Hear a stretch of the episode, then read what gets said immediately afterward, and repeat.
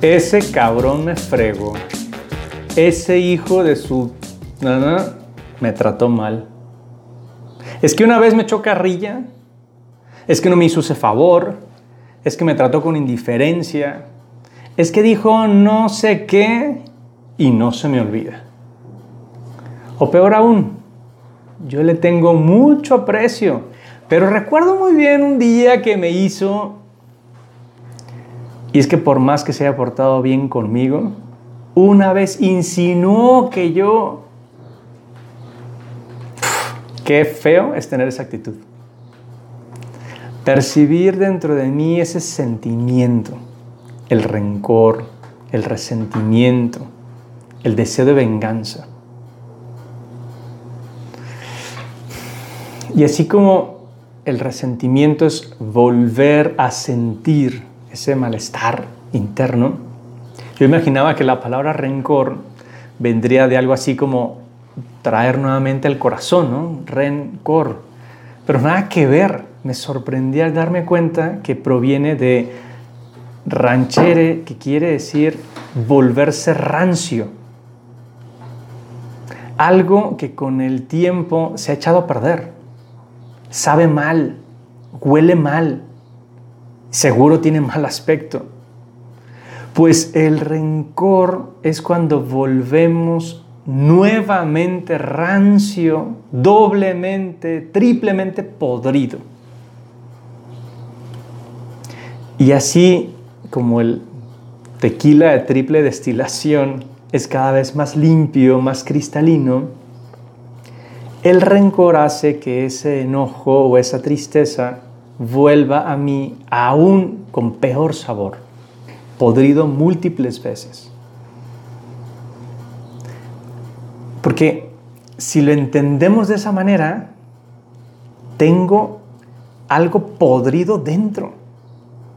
Algo que de solo acordarme se me vuelve a pudrir como el café quemado que se recalienta o como la leche agria pasada que se vuelve a servir.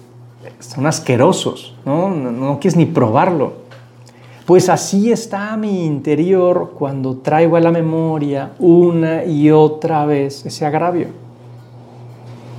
¿De qué podría yo tener rencor?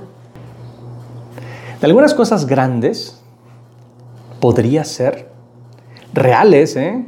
o, de percepción. sin ir más lejos, piensa en cosas históricas. El rencor de los nazis provocó el holocausto judío.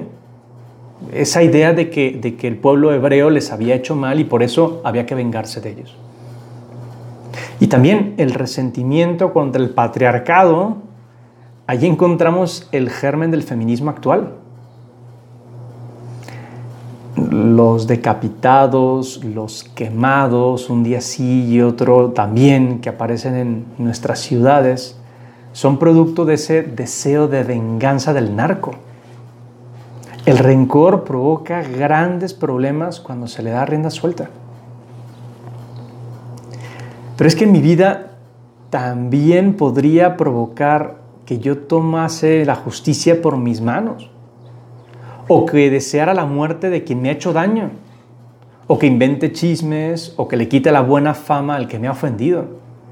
Yo también, por mi resentimiento, podría provocar cosas fuertes, graves. Tal vez no un holocausto, pero sí hacerle daño a alguien de una forma fuerte. Aunque el rencor en cosas más sencillas es igual de tremendo. Obviamente no por su gravedad, sino por la cantidad de pequeños resentimientos que genero y acumulo a diario. Cosas tan sencillas, pero eso, que, se van pudriendo dentro. No sé, le podemos tener rencor al despertador, ganas de golpearlo, y eso todos los días. O el que se me mete de mala manera en el tráfico y entonces lo busco para insultarlo o por lo menos para rebasarlo. ¿Por qué eso? Porque estoy caliente y, el resentimiento me gana. O la molestia que nos han causado los políticos corruptos. o la injusticia que le hacen a un inocente, o las groserías de un famoso. Entonces me acuerdo de esas cosas y cada vez que les mencionan, me vuelvo a enojar. Incluso puede ser el, recuerdo de, aquel que me buleaba en la primaria, o, o de la niña que me rechazó y me rompió el corazón, o del que me ganó en la carrera del día familiar escolar. Y ya luego cuando los veo ya de adulto, me cuesta no percibir nuevamente el resentimiento. Pero también puede ser el compañero de trabajo que tal vez inventó algún chisme por envidia o que me trasladó la responsabilidad de algo que no era mi culpa. Y a ver, insisto, en todos estos casos me hicieron un agravio. El problema no es el agravio, es que yo lo vuelvo a sentir, que yo tengo eso podrido dentro. Luego hay otro tipo de rencores, ¿eh? Por ejemplo, es uno, uno que es muy fuerte, es el que se produce con las expectativas. Tal vez yo esperaba que me subieran el sueldo y eso no sucedió y entonces ya tengo ese resentimiento porque tendrían que habérmelo hecho. Entonces cada vez que veo a mi jefe me enojo, pero tal vez ni siquiera dije nunca nada. Es el resentimiento de la expectativa que yo tenía, que como no sucedió, algo se me pudrió por dentro. Tengo un, compañero de trabajo que lo asaltaron entrando a un Oxxo. Y, él decía, la verdad es que deseo que les vaya mal en la vida, que Dios o la autoridad los castigue. Dice, pero pues no puedo hacer nada, tengo que dejar pasar ese asunto porque me estoy pudriendo por dentro.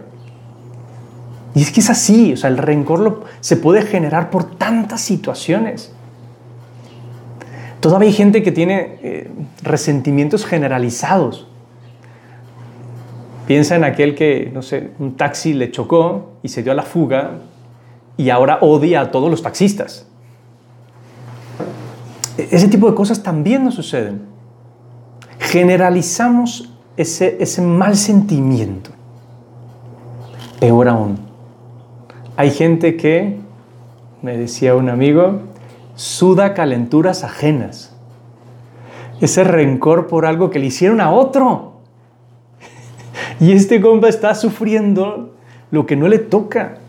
La mamá que se enoja con los papás del niño que bulea a su nene. Oh, eso no es tu tema, eso que lo resuelva tu niño. Pero ella ya tiene rencor con esa familia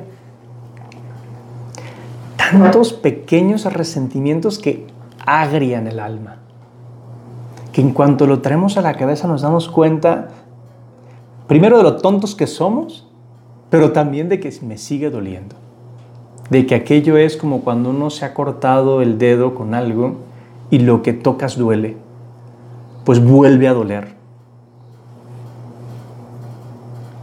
Gary Chapman, en su libro famoso, Los cinco lenguajes del amor, Dice que no podemos borrar el pasado, pero podemos aceptarlo como historia.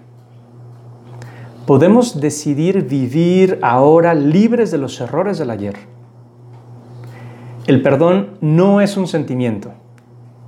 Aguas, dice él, es un sometimiento. Es una decisión de mostrar misericordia, no de utilizar la ofensa contra el ofensor. Cuando perdono por ese agravio, no es ese sentimiento de, sí, cierto, pobrecito, lo voy a perdonar. No, no, yo me someto a la decisión que he tomado para hacer a un lado este resentimiento, porque me doy cuenta que me hace mucho daño, que quien necesita quitarse el peso soy yo. De hecho, eso quiere decir perdón. Perdonar quiere decir, ya déjalo, olvídalo, de aquí para adelante olvídalo. Te dono mi perdón, o sea, olvida lo que ha sucedido, porque yo también lo voy a olvidar, porque lo tengo que hacer a un lado, porque si no me seguiré sintiendo mal cada vez que vuelva esa idea a mi cabeza.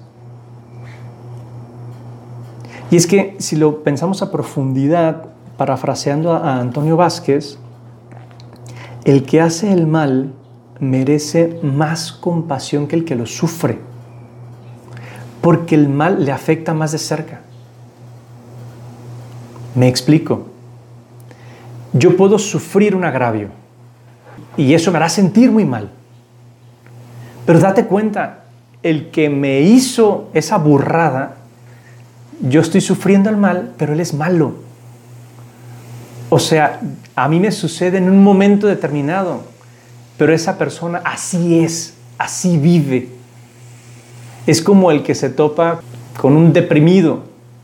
Pues tal vez en ese momento que me saluda me traslada un poco su tristeza, pero el deprimido vive así, siempre.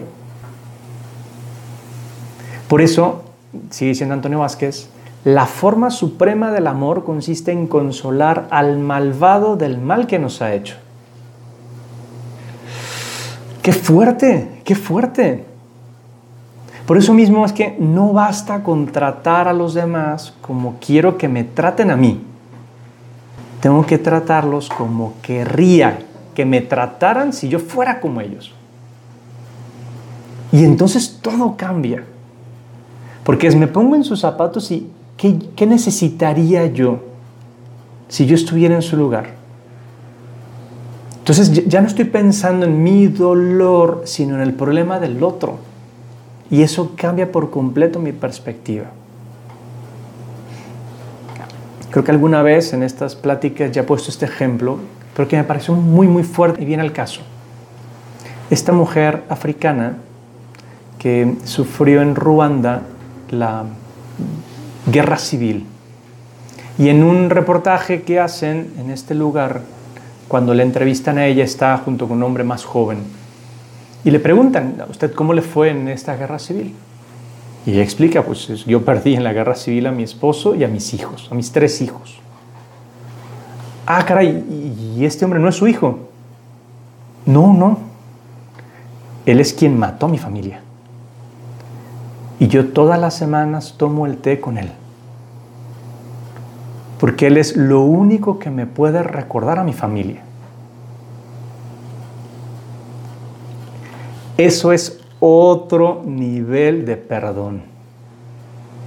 Una mujer que en vez de estar resentida, y, tal vez diríamos, pues parece lo normal, pues, no es que estuviera putadísima con ese cabrón.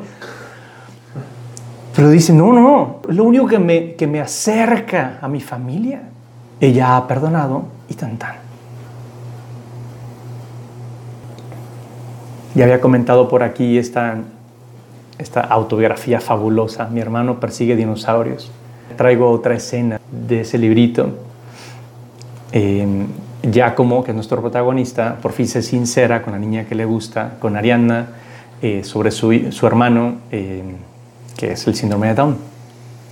Y se sincera y le pide perdón por haberle mentido.